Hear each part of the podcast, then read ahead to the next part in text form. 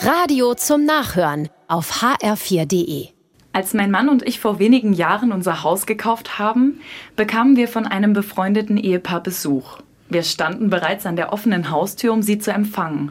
Zu unserer Überraschung hielten sie ein Geschenk in den Händen, was sie uns beim Eintritt in den Flur übergaben. Jedoch waren es weder Blumen noch Kuchen. Da stellte sich heraus, das, was sie uns mitgebracht hatten, war ein selbstgebackenes Brot. Brot? So etwas haben wir noch nie geschenkt bekommen.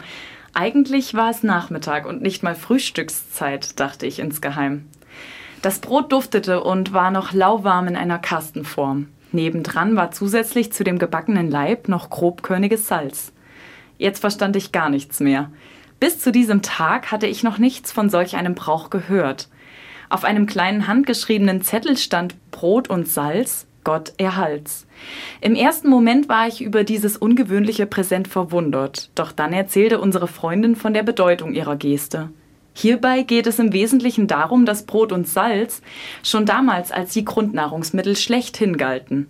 Das Vorhandensein steht nicht nur in Zusammenhang mit geleisteter Arbeit, vielmehr gelten das tägliche Brot sowie das Salz als Geschenke des Himmels.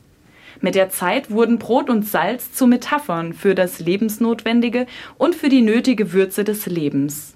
Nun standen wir da als frisch gebackene Hausbesitzer, ganz stolz und dankbar für diese wirklich wertvollen Gaben mit wahrhaft großer Bedeutung. Und fest steht auch, sobald mal wieder jemand in meinem Bekanntenkreis in ein Haus einzieht, werde auch ich ein Brot backen und Salz verschenken.